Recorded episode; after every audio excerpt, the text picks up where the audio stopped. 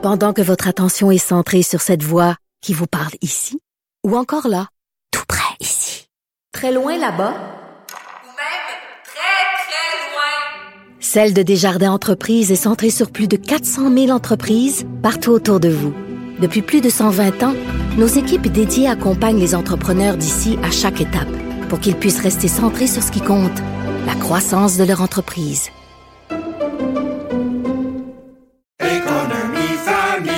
Ici Ricardo. Et Émilie, marchand d'IGA. On a envie de vous inspirer à bien manger. À moins de 5 la portion. Suffit de repérer les produits valeurs sûres et de les cuisiner avec une de nos recettes. Les valeurs sûres, c'est bien pensé, hein? Bien sûr! Détails sur IGA.net. Cube Radio. Les rencontres de l'art.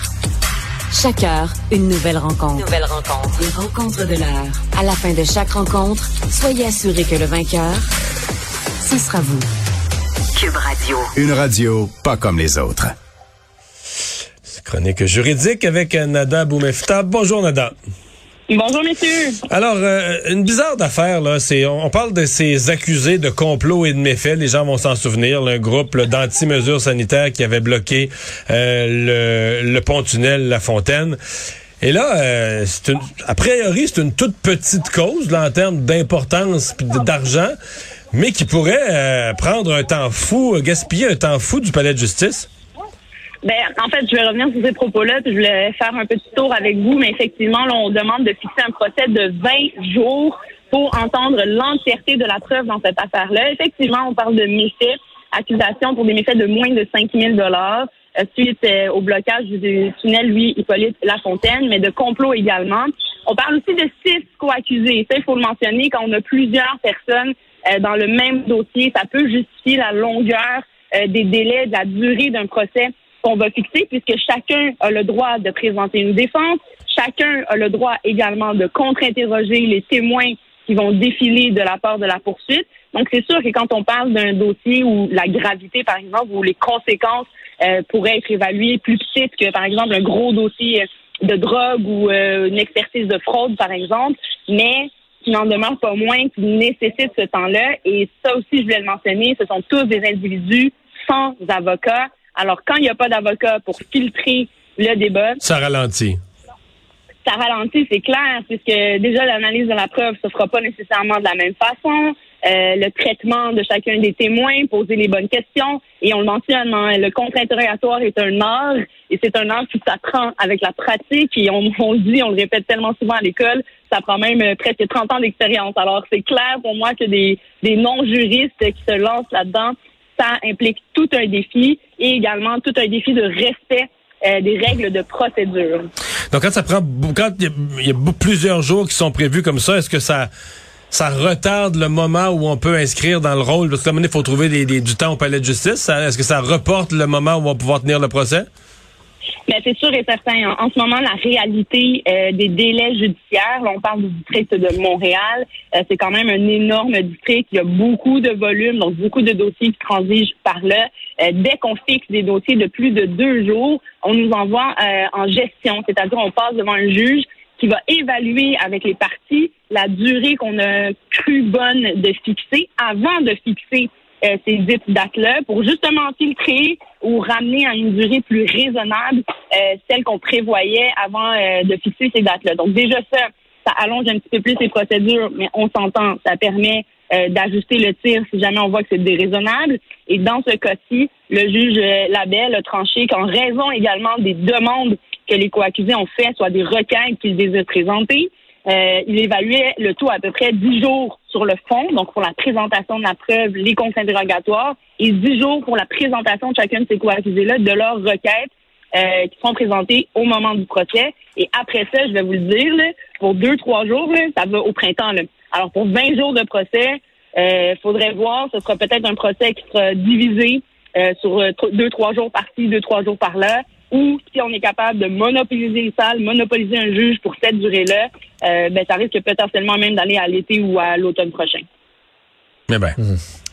Un autre dossier de méfaits, celui-là bien différent, euh, pour une, adolescente accusée euh, de méfaits pour des propos menaçants dans une école.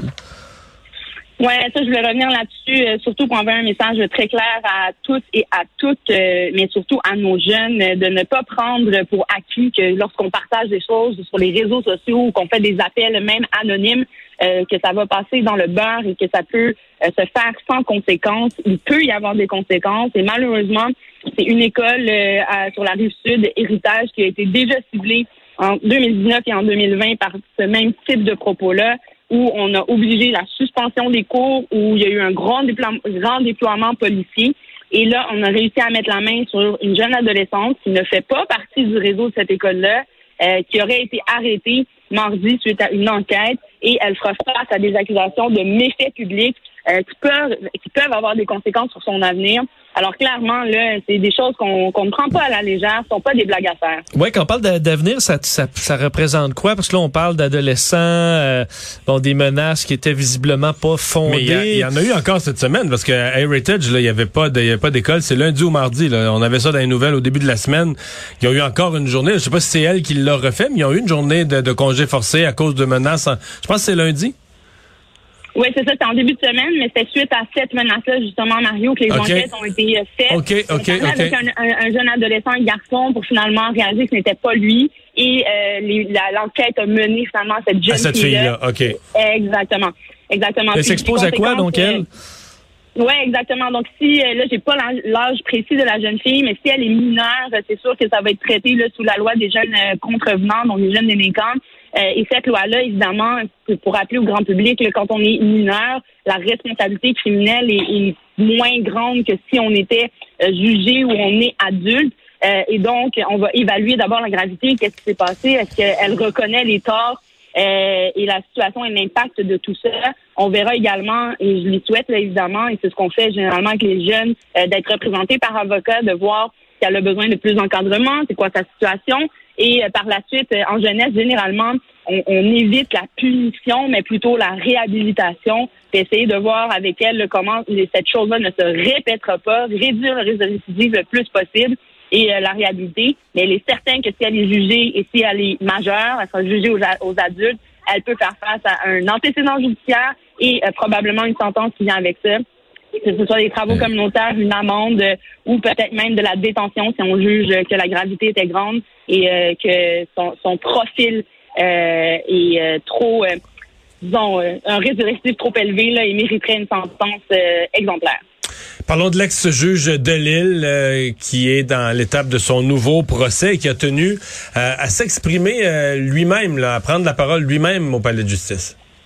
Oui, je voulais en parler d'abord parce que c'est une cause qu'on suit de très près, qui euh, sera très intéressante. J'ai bien entendu, hâte de lire la décision que le juge Aymon va rendre dans cette affaire. On comprend donc que les plaidoiries se sont terminées cette semaine. Euh, rappelons au grand public qu'il y avait déjà eu la tenue d'un premier procès dans cette affaire-là.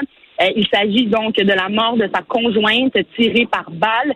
Il y avait une défense qui avait été présentée pour sa part, une complication au niveau de la preuve d'expert dans le premier procès. Et c'est pour cette raison, entre autres, qu'il a réussi en appel à déclencher, euh, à avoir finalement l'obtention de la tenue d'un deuxième procès qui devait débuter, mais dont les avocats de l'ex-juge de Lille ont procédé d'abord, et c'est normal de commencer par ça. Vous comprendrez qu'on ne va pas se lancer dans l'étude du dossier au complet devant la Cour avant de trancher une telle requête euh, exigée, comme ici, on demande l'arrêt des procédures. Alors, on va commencer par trancher cette question-là. Et dans cet arrêt-là, on, on plaide entre autres l'abus de procédure, le fait que le premier procès euh, n'était pas juste et équitable par le fait que certains experts ou certaines preuves, entre autres là, les tranches euh, très divisées du crâne euh, de la défunte, n'ont pas été prises en compte, ne sont plus entre les mains de la poursuite. Et également la, la, question d'un expert euh, qui était là à la première instance, qui ne sera pas là à la deuxième instance et qui pouvait jouer un rôle quand même euh, pivot. Donc, c'est ce qui a été plaidé. On verra qu'est-ce qui sera tranché. Mais le juge, l'ex-juge, désolé, a décidé de se lever à la fin pour parler euh, au juge Aymon. Il a demandé s'il pouvait s'exprimer un petit deux minutes et a insisté pour lui rappeler qu'il faut être convaincu quand on est au DPCP que la preuve qu'on a et qu'on présente devant les tribunaux est suffisante pour mener à terme des accusations et euh, mentionnait que puisque la première fois, à son avis, il ne l'avait pas, de refaire un deuxième procès serait une injustice Et il aurait même cité, et ça je trouve ça cocasse, euh, un arrêt de la Cour suprême avec la page précise. Mais tout ça pour vous dire, euh, ça c'est un exemple d'un ex-juge. Et dans mes dossiers, souvent ça peut arriver que les clients parlent, mais quand ils parlent et que c'est pas prévu, C'est pas ben, toujours bon. dire que c'est pas toujours bon. Et généralement, j'ai les dents serrées, je suis pas très heureuse.